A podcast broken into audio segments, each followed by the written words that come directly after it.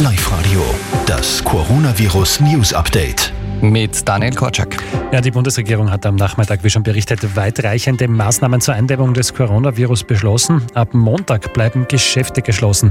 Mit Ausnahme, und das ist wichtig, von Supermärkten, Apotheken, Drogerien, Trafiken und Tankstellen.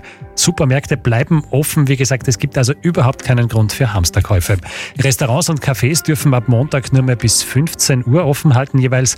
Die Stadt Linz sperrt alle Bibliotheken, die Jugendzentren und die Tageszentren für Senioren, um die Ansteckungsgefahr mit dem Coronavirus möglichst zu begrenzen.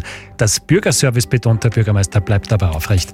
Und auch die Skisaison in Oberösterreich wird jetzt vorzeitig beendet. Ab Sonntag ist der letzte Skitag. Dann stellen die Seilbahnen ihren Betrieb ein in ganz Oberösterreich und übrigens auch diejenigen in Salzburg, der Steiermark und in Niederösterreich. Zwei Minuten vor halb vier. Wir sind für euch da und halten euch immer auf dem Laufenden. Danke, Daniel.